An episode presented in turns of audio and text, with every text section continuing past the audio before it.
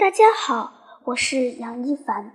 今天我要跟大家分享的是《斑羚飞渡》老鹿王哈克。我决定用第二人称撰写这篇动物小说。困难的是，现有的词汇中只有专指人物第三人称的他，而没有相应的你。你是单人旁的，用于人的。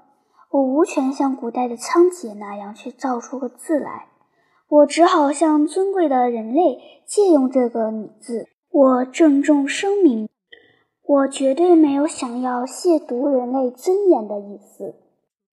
作者关于小说人称问题的说明：一，你在这个世界上已度过了十五个春秋。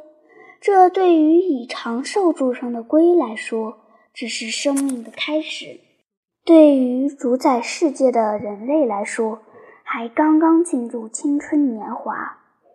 你是鹿，对鹿来说，十五年就是生命的全部，就是生涯的尽头。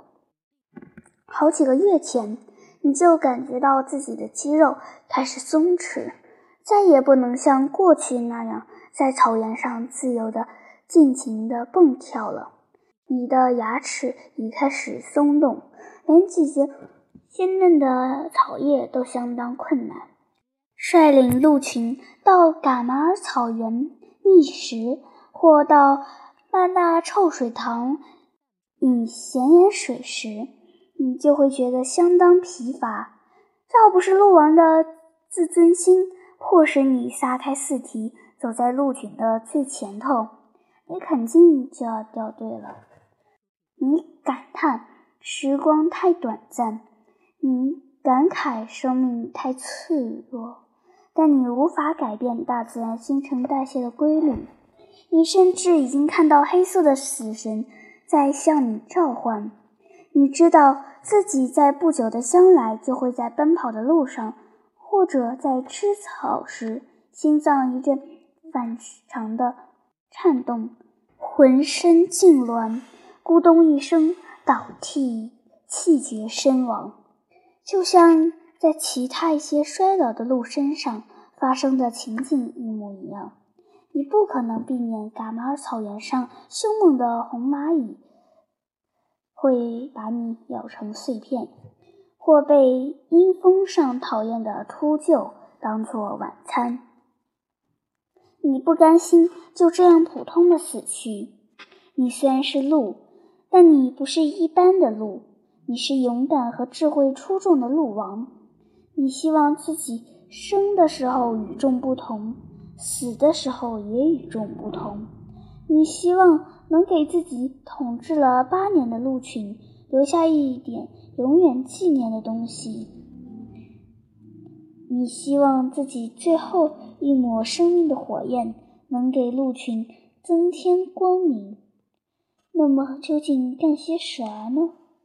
率领鹿群到遥远的地方寻找新的茂盛的草原，替鹿群寻找一处猎人和食鹿类猛兽都无法到达的安全地带？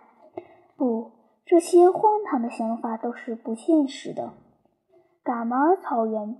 是整个日奇卡山路最肥美的草原了。在这个地球上，根本就不存在猎人和食肉类猛兽无法到达的地方。你想得神魂颠倒，想得心神交瘁，还没想出合适的主意来。那天黄昏，你率领鹿群经过一片河滩，突然间，在远处的河湾那。出现一个黑影，几只小鹿以为那匹凶残的老狼又出现了，惶惶然钻到母鹿的腹下，悠悠哀叫起来。霎时间，整个鹿群都惊慌骚动起来了。你登上河滩中一块突兀的磬石，仔细一看，那黑影不是老狼。而是一只狗冠，夕阳把它的身影拉长了，才闹出这场误会来的。